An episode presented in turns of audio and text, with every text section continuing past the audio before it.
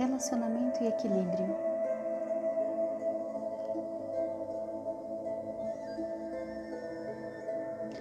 No nível do quarto chakra, deixamos de lado os ciclos diminutos dos chakras inferiores e passamos a uma visão geral de como os centros funcionam em conjunto. Svara, a divindade dentro desse lótus, o Deus da unidade, representa a interdependência das três tendências fundamentais: Tamas, Rajas e Sattva. Ele representa o equilíbrio dessas três qualidades, por vezes considerado ilusório, pois esse estado de equilíbrio está sempre em movimento. Para deixar o estado de separação em favor do estado de unidade, é necessário entrar em um relacionamento. Vamos rever a construção da nossa estrutura até agora, examinando o relacionamento entre os chakras inferiores. O primeiro chakra trata de objetos materiais isolados, distintos e sólidos. O porte desses objetos vai das partículas subatômicas a planetas e estrelas. No segundo chakra, estudamos a forma como os objetos se movem, as forças que atuam sobre eles no terceiro chakra.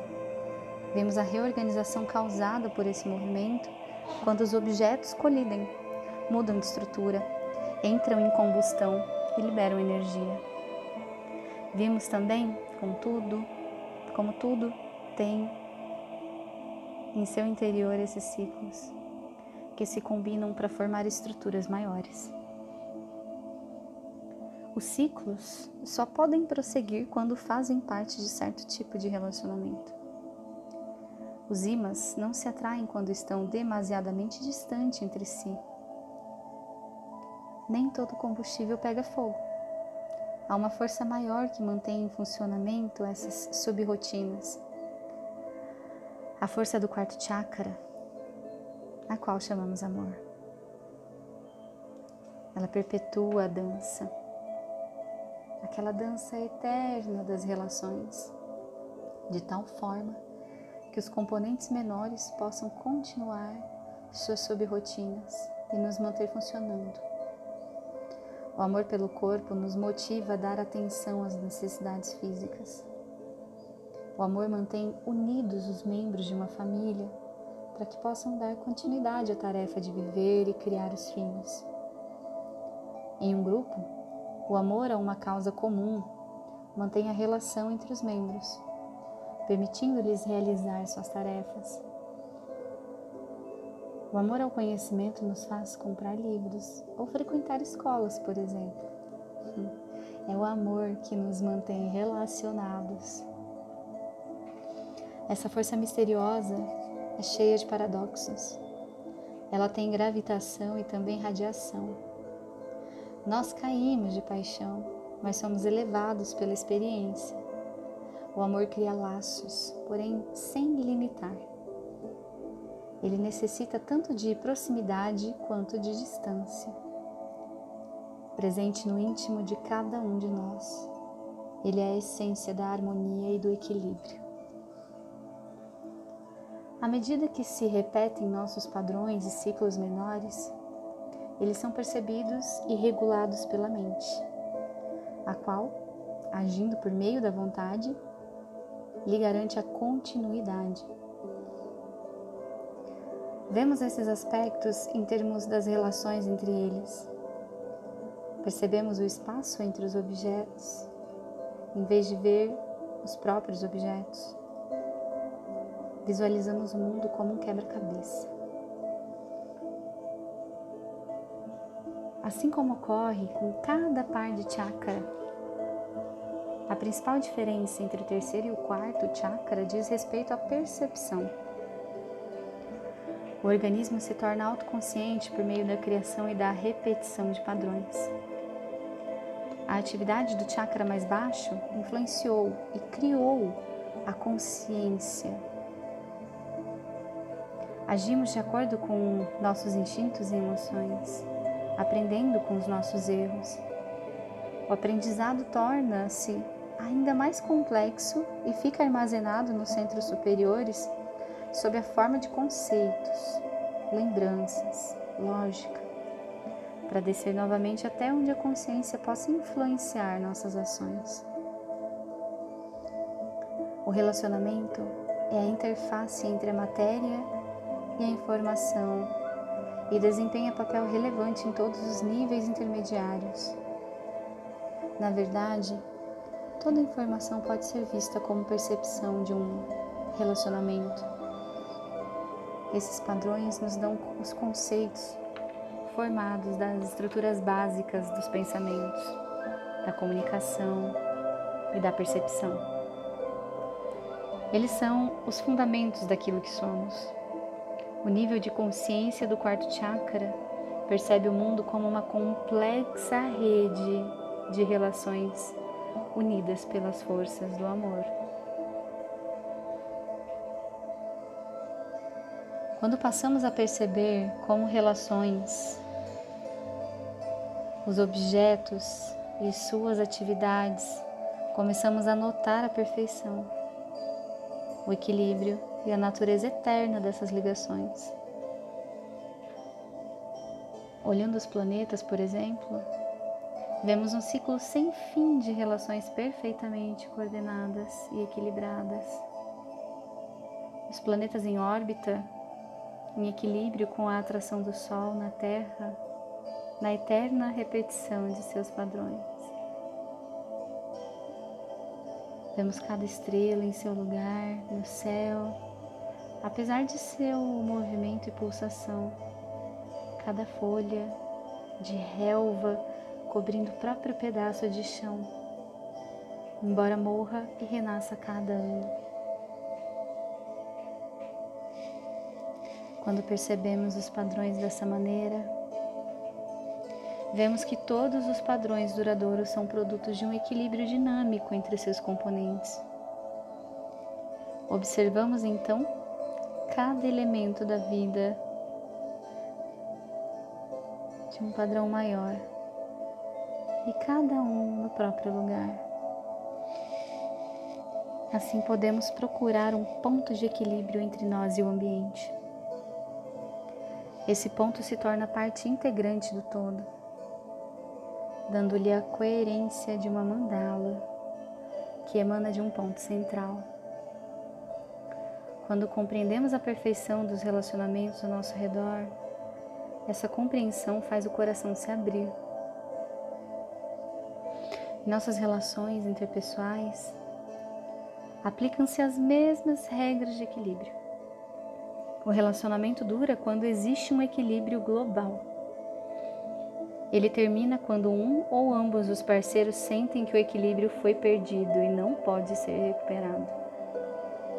A causa pode ser um descompasso entre o dar e o receber ou um desequilíbrio na força vital básica, na evolução espiritual, no dinheiro, no sexo, no poder, no trabalho doméstico, no cuidado com as crianças, na comunicação, na, na comunicação ou em qualquer outro elemento que cumpra um papel na arena do relacionamento. Devemos lembrar que esse equilíbrio, ao invés de estático, é dinâmico e flutua no tempo. Para o relacionamento sobreviver, o conjunto deve conter uma paridade básica. A melhor chance de manter o equilíbrio no relacionamento com os outros vem de nosso próprio equilíbrio interno. A harmonia interior nos permite perceber e criar o equilíbrio dentro do padrão organizado da mandala, e que então se torna um ponto de abertura e estabilidade nem a mente, nem o corpo, tampouco qualquer dos chakras pode fazê-lo sozinho. Isso deve ser feito com a totalidade do coração como centro do ser. Quando a vontade mitigou e satisfez conscientemente nossa necessidade, a mente pôde com mais facilidade alcançar entendimento do relacionamento. E então encontramos nosso lugar adequado de dentro desse lugar todos os nossos relacionamentos, todos todos seus inícios e seus fins estão em harmonia com um padrão mais abrangente. As relações mais equilibradas, mais graciosas, duráveis. As mais transitórias são degraus na criação de um padrão mais amplo. Essa consciência da perfeição faz o coração se abrir para receber. Cada chakra recebe sua carga de energia por estar alinhado com a coluna central de energia. Se não houver equilíbrio interior, nossos chakras sairão do alinhamento, tal qual se dá com as vértebras da coluna. Infelizmente, não existem quiropratas especializados em alinhar os chakras, o que nos compete fazer isso pessoalmente. O cardíaco, na qualidade de centro da mandala pessoal, sofre grande perda e causa enorme estrago se estiver muito deslocado. Os desequilíbrios no coração, o núcleo central, podem desestabilizar todo o sistema. Não precisamos equilibrar só os chakras inferiores e superiores, a mente e o corpo. Também é preciso manter equilíbrio entre o interior e o exterior, entre o ser e a transcendência. Amar pressupõe certo grau de transcendência do ego e uma quebra do isolamento que nos permite experimentar uma unidade maior. Para tal união, devemos abrir mão de parte da nossa individualidade. Essa união é facilitada quando nos movemos com a corrente de liberação e experimentamos o efeito emancipador e excitante do amor. A união, a transcendência, um estado de consciência sagrado e um, e um tanto alterado. Deixar de amar implica retornar a um lugar menor, ao ser cotidiano, solitário e isolado, privado da graça e da sensação idílica do estado de amor. Portanto, criamos apego à manutenção do estado de amor. O risco inerente à elevação excitante do amor é a possibilidade de facilmente perder o controle da situação. E para manter o amor, precisamos de um chão que lhe ofereça nutrição e permita lançar raízes. Precisamos reter uma parte do ser individual, uma parte da substância da qual emergem a compaixão e a vontade.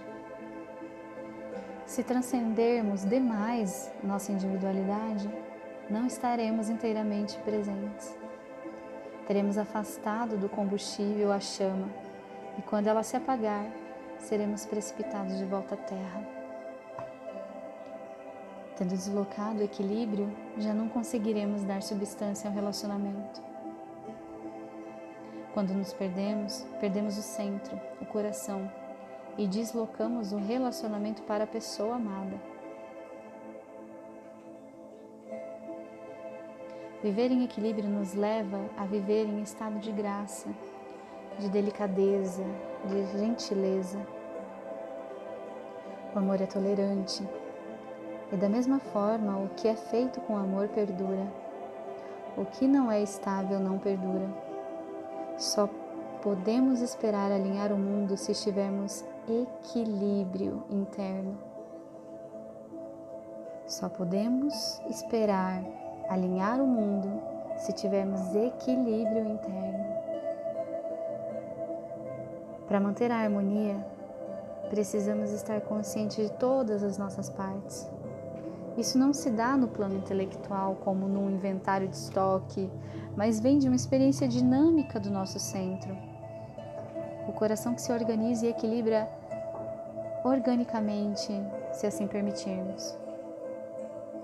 Por fim, o chakra cardíaco precisa se harmonizar entre o que entra e o que sai assim como a respiração equaliza a inspiração e a expiração. Nossa energia precisa se restaurar para continuar fluindo. Haverá uma reserva infinita de energia passando por qualquer chakra, se ela for tratada adequadamente. Quando doado, o amor se multiplica. No entanto, muitas pessoas perdem o alinhamento porque distribuem em excesso e se desequilibram ou dão quando o nível energético está baixinho. Sempre ouvimos que ser egoísta é algo negativo, que está errado.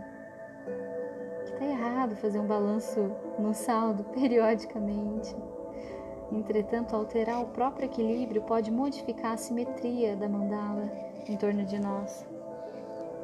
Se ficarmos constantemente sacando sem ter fundos, os recursos se esgotarão e não poderemos dar mais nada. Nesse caso, poderemos ter uma reação nem um pouco amorosa. No equilíbrio entre todas as coisas, precisamos sair da polarização entre o bem e o mal. Nem precisamos ser de uma bondade puritana para massagear nossos egos delicados, nem ser egocentricamente maus. O amor verdadeiro flui de um centro para o outro, deixando a cada um a liberdade de dançar a própria coreografia de modo singular. Como o Anahata é in, um dos desafios que oferece é permitir que o deixar substitua o fazer.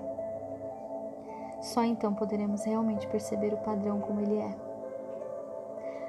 O amor se apega ao objeto. O amor é um estado de ser em harmonia consigo. Depois de um prolongado jejum,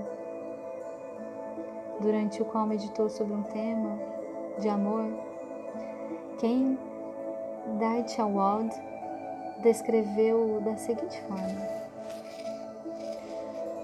O amor parece ser a plena compreensão de que todos nós somos pequenos grumos na mesma sopa terrestre que é um pequeno gumo numa sopa cósmica maior. Portanto, o amor é a percepção desse belo relacionamento energético e a compreensão natural dessa situação.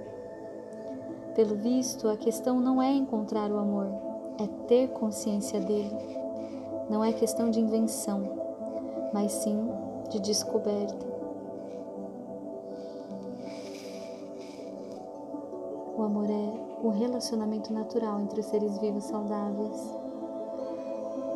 Para encontrá-lo dentro de nós, só precisamos acreditar em Sua presença constante à nossa volta e em todas as coisas.